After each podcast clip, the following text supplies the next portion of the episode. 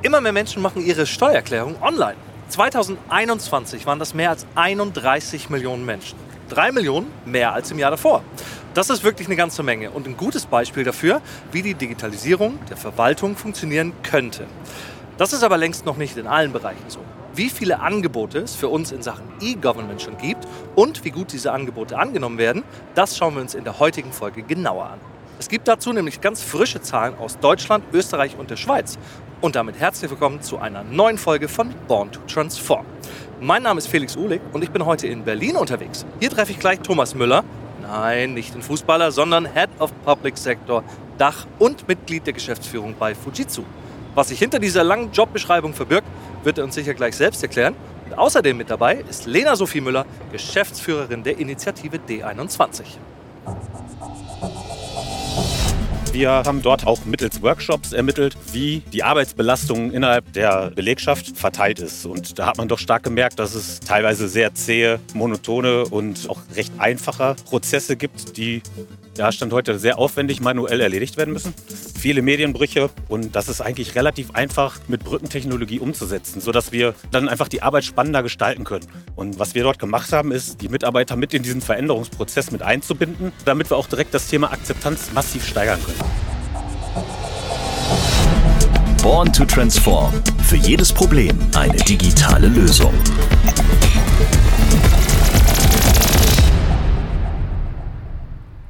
So, ich bin heute im Regierungsviertel unterwegs. Ich sehe den Reichstag, hinter mir das Kanzleramt, auf der linken Seite das Paul-Löbe-Haus und hier müsste ich gleich auch schon meine beiden Gäste treffen. Ja, da kommen sie mir schon entgegen. Hallo, ihr zwei. Hallo. Hallo Felix.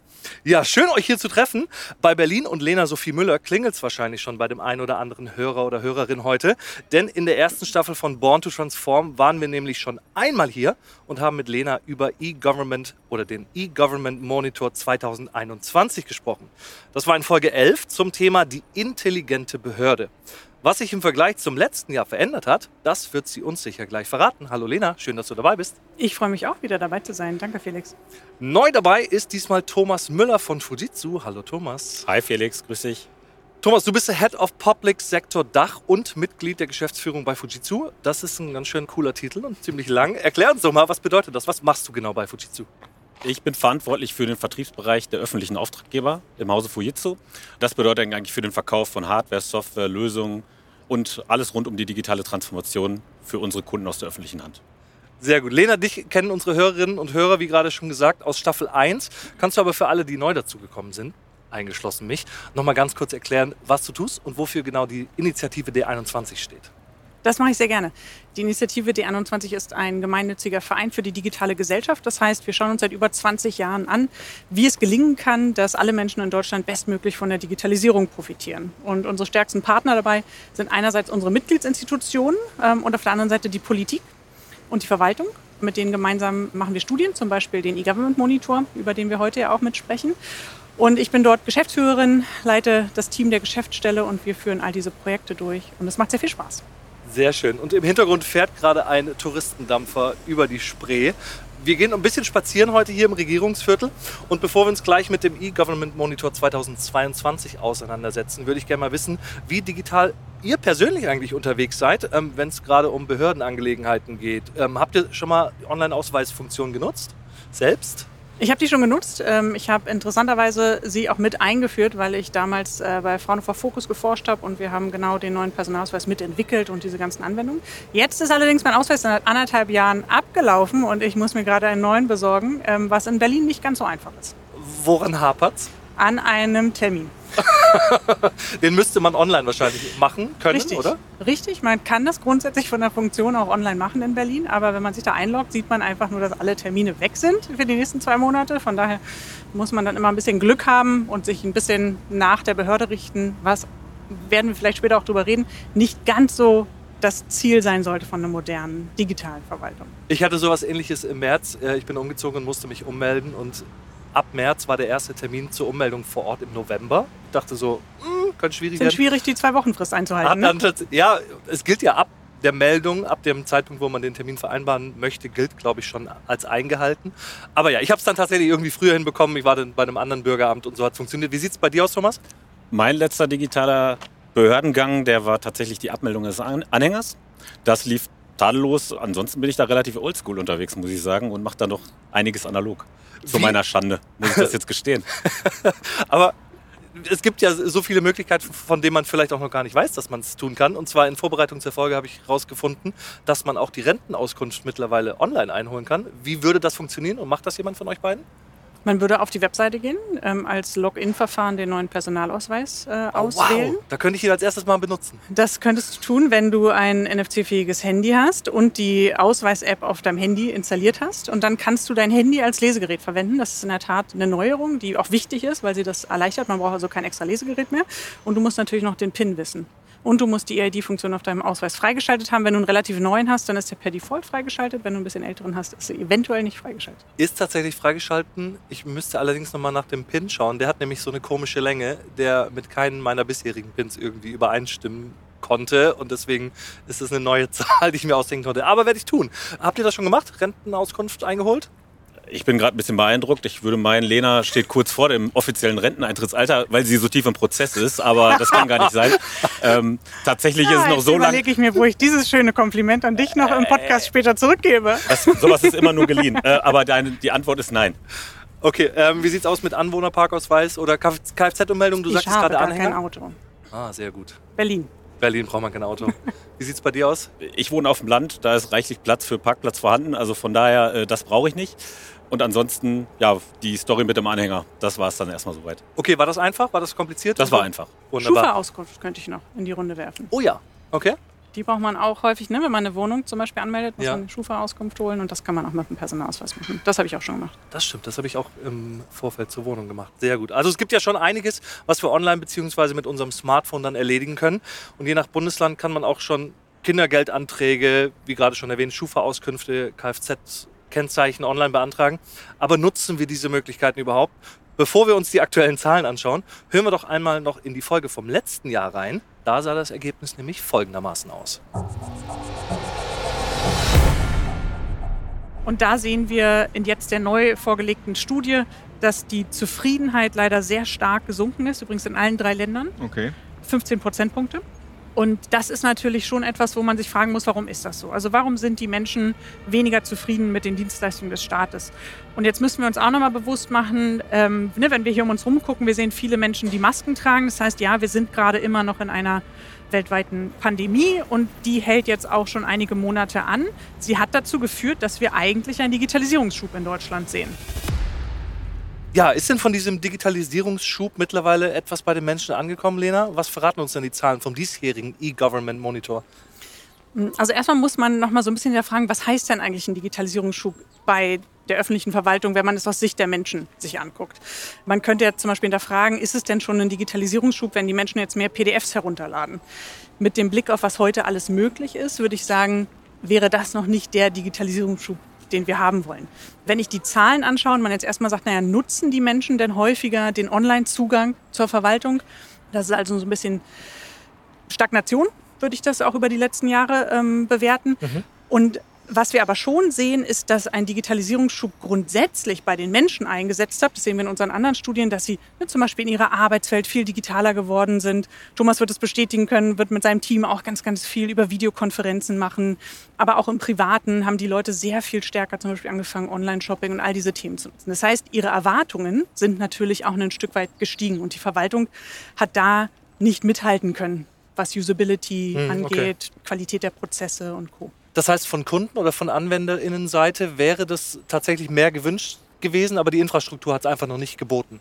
Ja, und wir sehen das zum Beispiel daran, dass die Menschen angeben, dass die Hürden gestiegen sind. ne? Das sind dann so, dass die Dienstleistungen nicht durchgehend sind, dass sie zu kompliziert sind, weil man natürlich schon Produkte, die aus der Wirtschaft kommen und die man da so im Dienstleistungsbereich online hat, sind natürlich auch sehr, sehr einfach an vielen Stellen zu nutzen, sehr usable. Ne?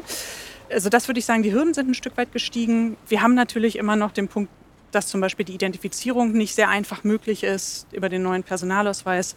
Nur 10 Prozent, das ist die neue Zahl, haben ihn überhaupt schon einmal genutzt. Das ist in anderen Ländern, Österreich und der Schweiz, sehr viel höher. Da sind es mehr als die Hälfte, die schon sich digital identifizieren können. Und das braucht man ja letztlich für jeden Prozess. Ja. Ist denn die Hürde in den genannten Ländern irgendwie kleiner als in Deutschland? Wir haben gerade schon gesagt, dass mit dem PIN, mit dem Personalausweis, man braucht ein NFC-fähiges Handy oder diesen Cardreader für einen Computer. Sind die Hürden noch zu groß? Könnten die kleiner sein? Und wenn ja, nee, also geht das überhaupt rechtlich dann auch? Also man muss zum einen sagen, es ist so ein bisschen Äpfel und Birnen vergleichen, weil die Österreicher als auch die Schweizer haben andere Lösungen implementiert. Ja. Die Österreicher haben zum Beispiel auch die Handysignatur, wo das alles übers Mobilfon schon geht. Aber ja, es geht, ähm, dass die Hürden abgebaut werden, weil die Österreicher zum Beispiel einen Anstieg um 10 Prozentpunkte zum Vorjahr geschafft haben, also von 51 auf 61 Prozent Nutzung der digitalen Identität. Und auch die Schweizer liegen über die Hälfte. Von daher ist es möglich, die Hürden abzubauen. Und auch da ist ja eigentlich spannend, weil es passiert ja auch viel in Deutschland. Also wir sehen ja, dass mit dem Onlinezugangsgesetz viel passiert. Wir sehen auch, dass der Personalausweis stetig weiterentwickelt wird. Steht im Koalitionsvertrag jetzt auch drin, dass der Personalausweis aufs Handy kommen soll. Ne? Dass man, wie die Bürgerinnen und Bürger es zum Beispiel auch, ne? Stichwort Digitalisierungsschub gewohnt sind, mit ihrem Handy an der Kasse direkt einfach zu bezahlen über die NFC-Schnittstelle, also kontaktlos. Das sind ja Dinge, die angenommen werden, wo auch eine gewisse Routine drin ist. Und von daher ist es ein ganz wichtiger Schritt, dass man sich stärker an dem orientiert, was die Bürgerinnen und Bürger kennen. Weil Verwaltungsleistungen sind halt natürlich, ne, man geht nicht so oft zur Verwaltung, wie man in den Supermarkt geht, um was zu bezahlen. Ja, das stimmt natürlich. Das heißt, so eine Herausforderung ist immer auch Routinen zu entwickeln. Und da ist es sehr viel leichter, sich an Prozessen zu orientieren, die die Bürgerinnen und Bürger halt auch schon kennen. Was glaubst du, Thomas, warum der Anstieg so gering ist? Sind es zu viele Hürden? Ja, ich denke auch, dass es die Nutzerfreundlichkeit ist, weil mit einer deutlich verbesserten Nutzerfreundlichkeit wird auch die Akzeptanz, wenn Barrieren abgebaut, die Akzeptanz erhöht.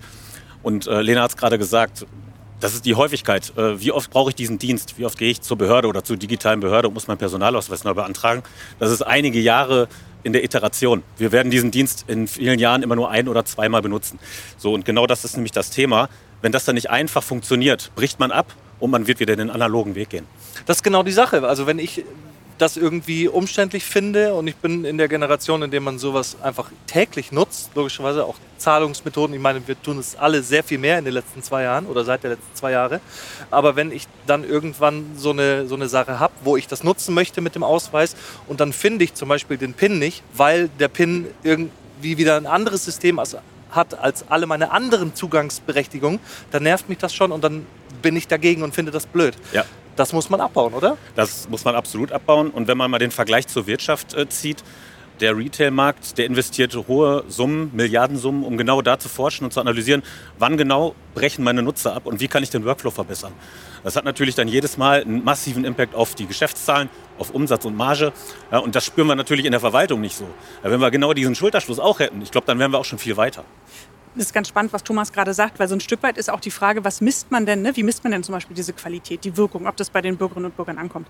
In der neuen Studie haben wir zum Beispiel eine neue Kennzahl entwickelt und wir nennen das die digitale Nutzungslücke. Weil wir uns erstmal, wir haben eben gesagt, also nicht jeder zum Beispiel muss ein Auto anmelden. Das heißt, was wir gemacht haben, ist, wir gucken uns wirklich nur die Menschen an, die einen Bedarf an einer bestimmten Leistung hatten, die also zum Beispiel ein Führungskräftezeugnis beantragen mussten oder die eine Einkommensteuererklärung gemacht haben und gucken uns dann an, wie viele von diesen Menschen, die also wirklich einen Bedarf hatten, haben das Ganze online gemacht oder haben es offline gemacht. Und man sieht einfach, dass ganz viele Menschen es immer noch analog tun. Mhm.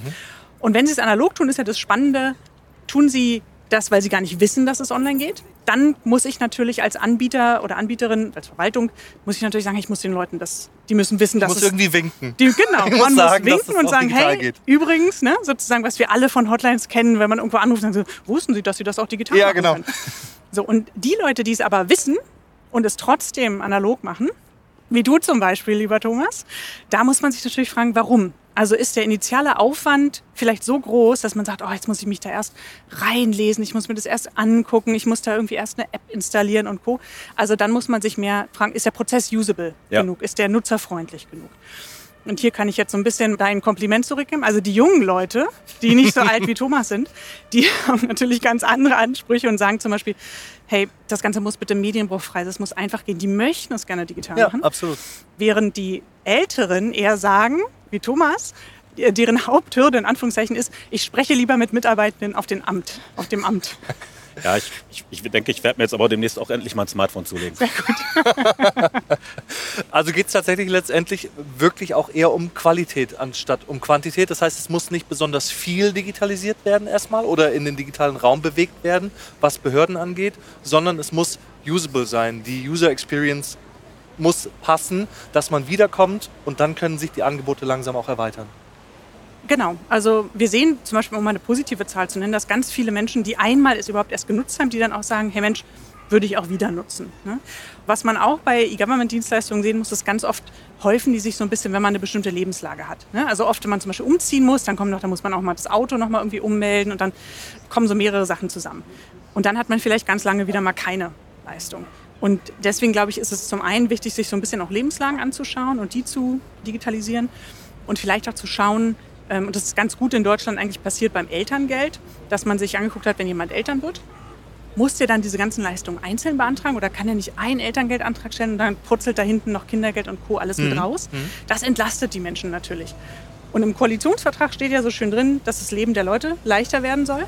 Unsere Studie zeigt leider, dass die meisten Menschen, wenn sie mit der Verwaltung zu tun haben, sagen, ich empfinde das meist als sehr, sehr anstrengend. Wenn wir aber die Dienstleistung so gestalten, dass sie wirklich einfach sind, dass sie vom Aufwand her reduziert sind, dann sagen die Menschen wahrscheinlich auch, Mensch, da wurde diese Lebenslage mir leichter gemacht und der Staat hat mich sehr gut unterstützt in dieser Situation. Was müsste denn bei der Fortsetzung der Umsetzung des Onlinezugangsgesetzes vielleicht noch anders oder besser gemacht werden? Ich würde den Ball da gerade mal aufnehmen. Aus meiner Sicht, glaube ich, du hast gerade das Stichwort Quantität angesprochen und Qualität.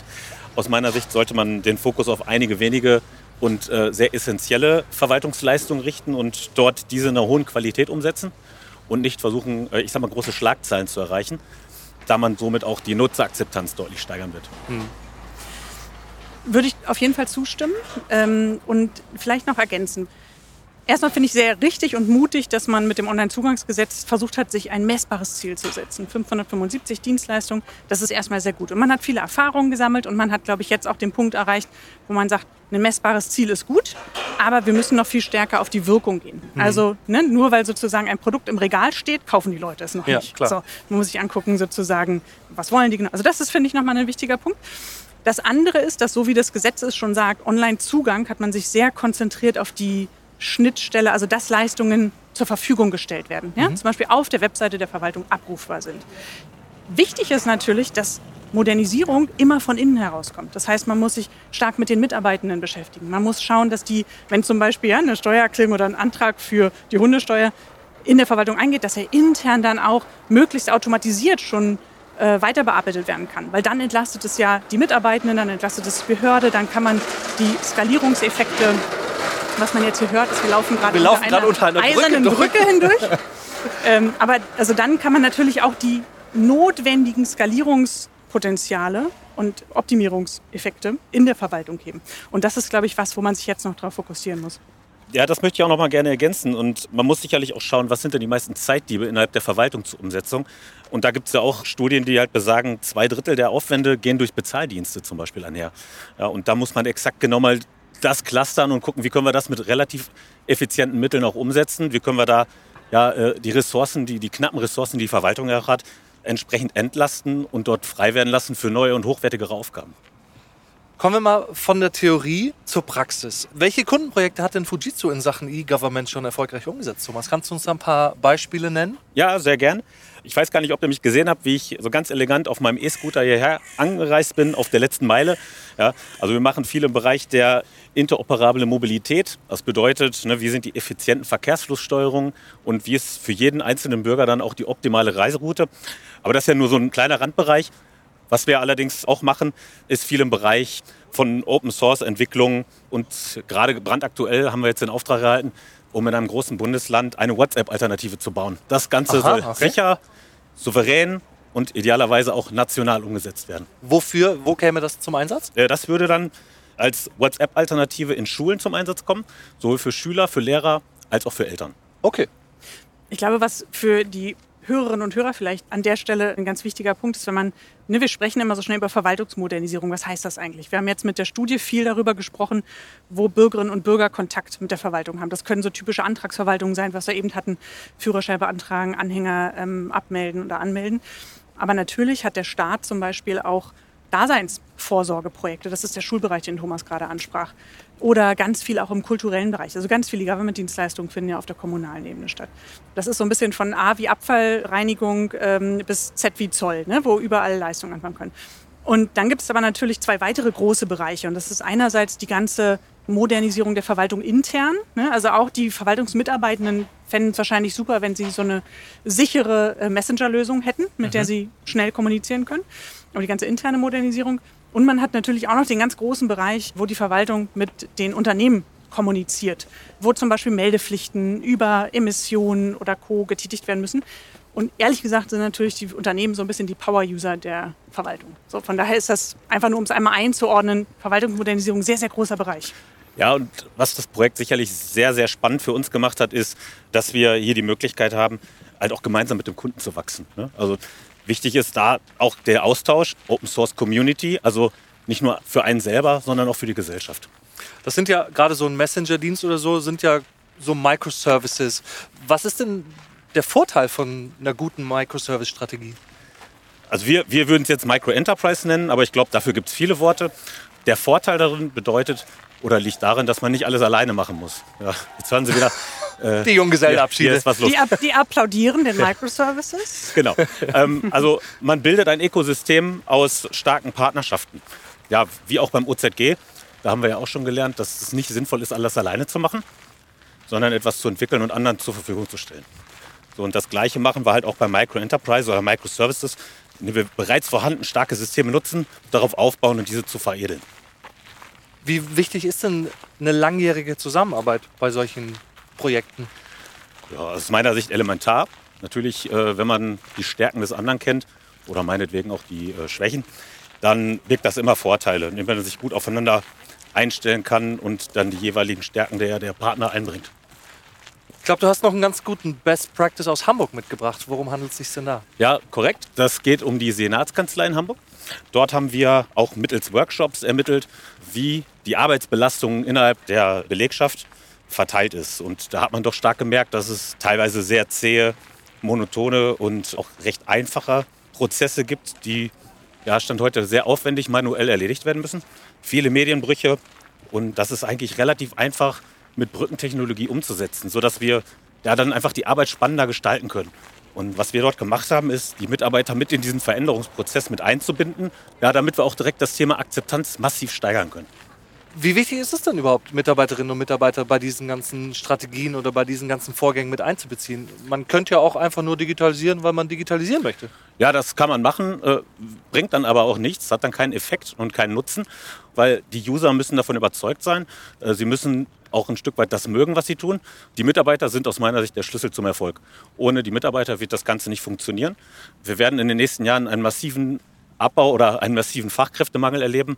Einige reden von 35 Prozent in den nächsten fünf Jahren. Heißt Schwund der Mitarbeiter netto. Also sind schon neue, äh, neue Fachkräfte herangezogen worden. Das ist natürlich massiv. So, und das wird man mit den vorhandenen Ressourcen nicht anders umsetzen können, wenn wir die nicht an Bord haben. Was genau habt ihr da bei der Senatskanzlei gemacht? Nach dem Workshop haben wir gemerkt, es gibt auch diverse ja, Fachanwendungen, Workloads, Prozesse. Ich habe gerade Brückentechnologie genannt, die wir mittels Robotertechnologie relativ einfach in digitale Prozesse umwandeln können. Das heißt, da, wo heute jemand Daten von A nach B gebracht hat, manuell, das werden wir übermorgen mit dem Roboter machen. Und da hatten wir Einsparpotenziale von mehreren Millionen Euros. Donnerwetter, das klingt auf jeden Fall nach einer Hausnummer.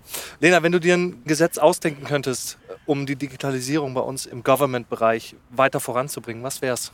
Wie würde das Gesetz aussehen?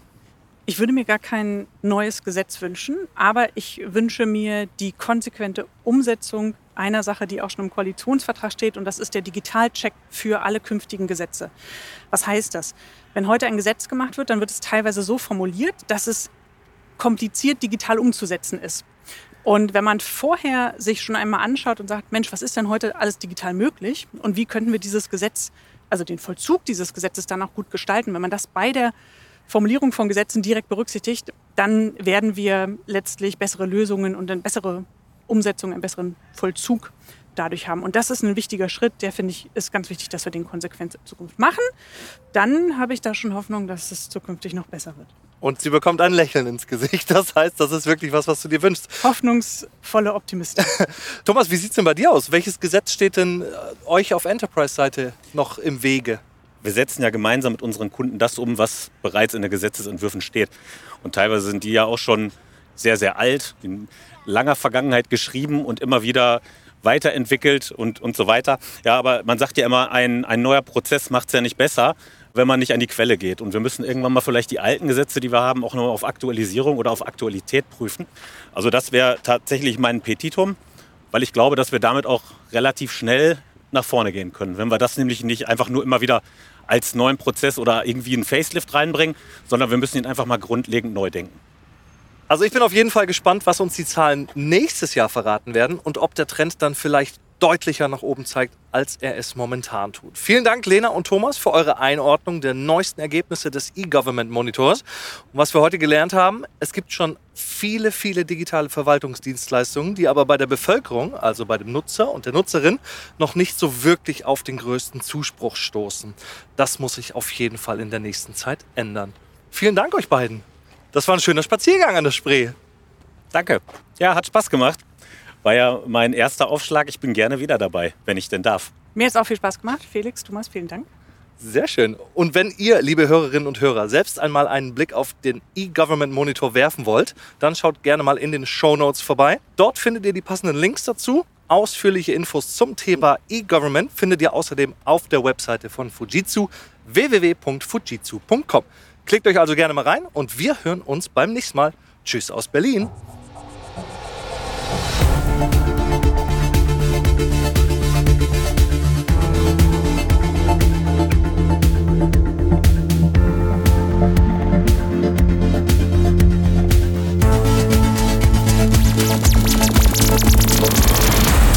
Born to Transform